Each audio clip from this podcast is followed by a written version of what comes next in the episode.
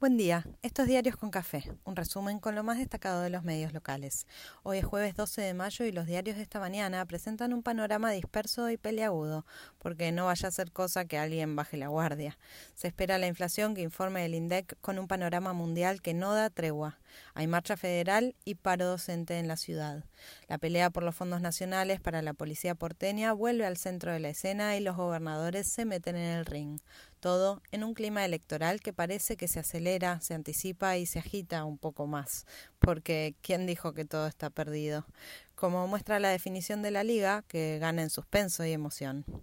A la lista de los que esperan conocer el número que dé el INDEC esta tarde con la inflación de abril, se suma el FMI que aclara que redefinirán metas y evaluarán cumplimientos. La política también la espera con más o menos confianza y belicosidad. Eso no se le niega a nadie en este contexto. Ámbito avisa que el central vuelve a subir sus tasas y BAE complementa que el gobierno compensa a las pymes entregando créditos y compromete que habrá dólares para importar suministros. El gobierno confía en tener la inflación de abril abajo del 6% y con margen para volver a prometer la soñada desaceleración. Pero lo que informó ayer Brasil la más alta en 26 años, y Estados Unidos, 8,3% anual, avisa que lo que venía difícil seguirá así. Los empresarios se envalentonan con el ruido oficial, cuando no, y dan por muerto el impuesto a la renta inesperada. Haría bien Guzmán en resucitarlo en su agenda, pero en cambio Guzmán sigue recorrida por cócteles empresarios, recitando poemas que gustan escuchar, como el compromiso de bajar la emisión.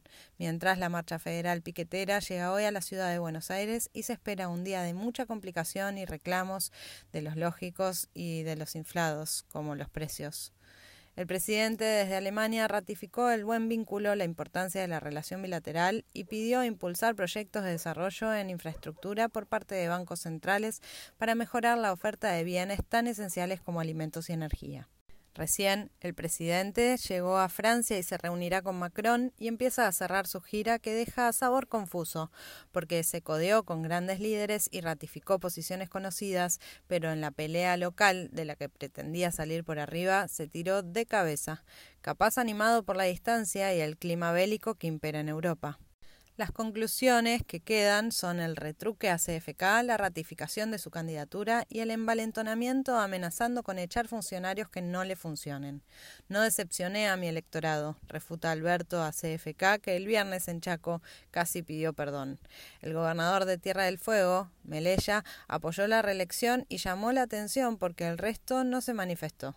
La política online advierte el pesado silencio del peronismo tras la ratificación presidencial de querer reelegir. En diputados, con expositores y una larga lista de argumentos, oficialismo y oposición discuten sobre la boleta única. Alberto se manifestó en contra de su aplicación, como la vice, una coincidencia en este mar de diferencias. Rossi volvió a pedir que se tiendan puentes para agilizar la gestión y fortalecer el espacio. Zabaleta también pidió bajar el tono de la interna, que solo desgasta a todos los miembros de la coalición. En la oposición sigue el fuego cruzado. Grindetti, intendente de Lanús, renunció a la mesa de conducción del PRO y Kisilov podría beneficiarse por esas divisiones bonaerenses. Milei denuncia que le bajaron su mega acto en La Matanza, pero en la Feria del Libro se rodeó de oyentes que lo aplaudieron en su grito contra el comunismo. Que alguien diga dónde lo vio y en favor de la libertad, de mercado, claro.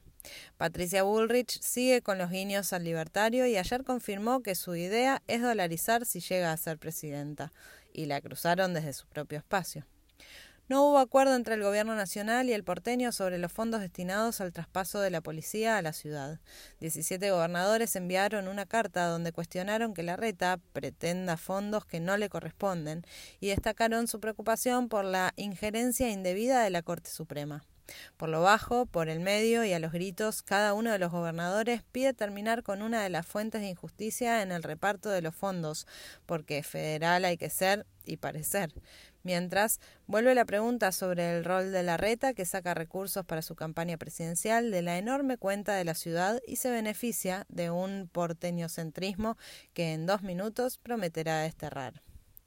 En las audiencias públicas por el aumento de la luz y el gas siguieron las exposiciones, agrupaciones de usuarios reclamaron que no haya subas para sectores medios y bajos. El presidente mandó avisar que él o la funcionaria que no acompañe con su firma lo que se defina en el gobierno deberá irse. Cuenta Clarín que Alberto recibió, antes de viajar a Europa, a Paolo Roca en Olivos. Redrado pide en la tapa de cronista leyes que frenen la emisión y desindexen el gasto. Los empresarios ya calculan cuánto de la suba trasladarán a precios. Y lo dicen porque nadie se guarda nada en esta catarsis colectiva sin matices.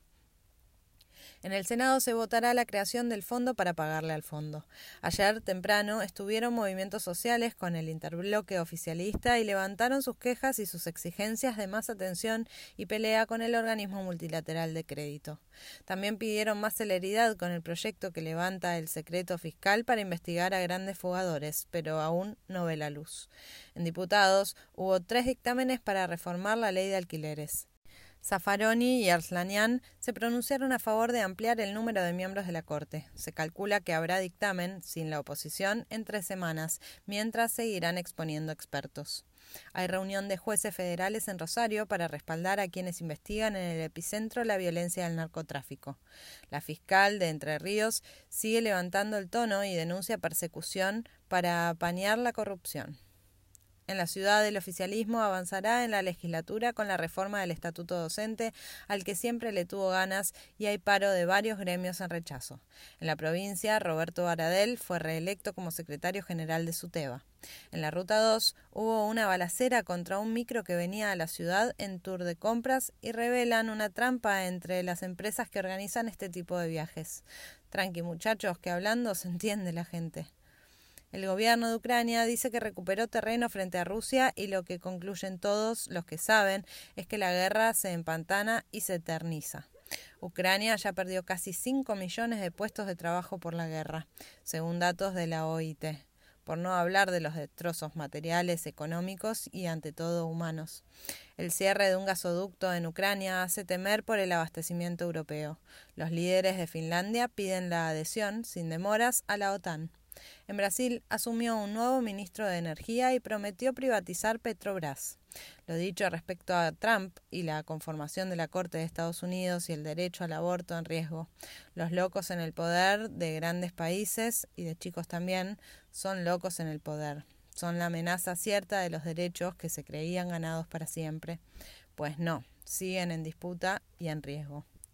El fútbol dejó nueva noche de definiciones. Argentinos y Tigre eliminaron a Estudiantes y River. El sábado habrá alta tensión en las semis con Racing y Boca que se sacarán chispas y goles. Así se nos ofrece este jueves que amaneció fresco pero promete sol. Y mañana ya es viernes, otra vez.